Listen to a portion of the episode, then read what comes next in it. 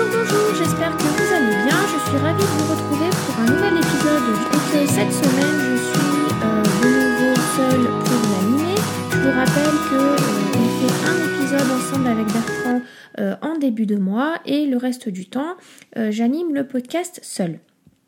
Et pour ce nouvel épisode, je voulais voir la question de savoir s'il faut boire chaud ou froid pour se désaltérer. Alors, lorsqu'il fait chaud, on a tendance à boire frais ou froid pour se désaltérer. Mais on voit aussi un peu partout que il vaudrait mieux boire chaud. Alors, quelle est la meilleure solution? Alors, déjà, on va essayer de voir un petit peu ce qui se passe au niveau du corps. Donc, il faut savoir que l'homme est capable de réguler la température interne de son corps. Euh, on dit qu'il est euh, homéotherme.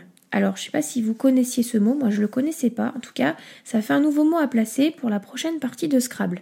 Enfin, je ne sais pas si vous jouez au Scrabble, moi non, mais ça peut faire un bon score. Alors, il y a deux cas de, figure. Donc, le premier, c'est on, on fait le choix de boire chaud. Alors, quand on opte pour une boisson chaude, pour se désaltérer, la température du corps, en fait, augmente. Le corps, il est naturellement programmé pour se maintenir à 37 degrés, et là, dans ce cas présent, il doit fournir une dépense énergétique et puiser dans ses réserves pour se refroidir. Donc, euh, ce qui se passe, c'est que le processus de sudation va s'accélérer, donc on transpire plus, et il y a aussi un risque euh, qui est la déshydratation. Donc, boire chaud, oui, mais pas trop. Euh, deuxième cas de figure, si on fait le choix de boire froid, donc quand il fait chaud, on a naturellement envie de boire froid et c'est un mauvais réflexe. Sur le moment, on ressent une sensation de fraîcheur, ça nous fait du bien, mais là, à l'inverse du fait de boire chaud, là, le processus de sudation, il est ralenti et l'organisme, il va encore euh, piocher dans ses réserves et euh, de manière à se maintenir à 37 degrés. Et euh, la, deuxième, euh, deuxième inconvénient, c'est que en fait, ça fait un genre de choc thermique euh, entre la boisson froide et l'intérieur du corps, et donc ça peut créer des crampes d'estomac. Alors du coup, on fait quoi? On boit chaud, on boit froid, comment on fait? Ben, La solution, en fait, c'est de boire tiède. Euh, l'idéal, l'idéal, pardon, c'est de pas trop s'éloigner de la température du corps de 37 degrés. Donc, il faut éviter de boire trop chaud ou trop froid. Donc, on conseille plutôt de privilégier une boisson entre 12 et 14 degrés pour à la fois se désaltérer et hydrater son corps efficacement.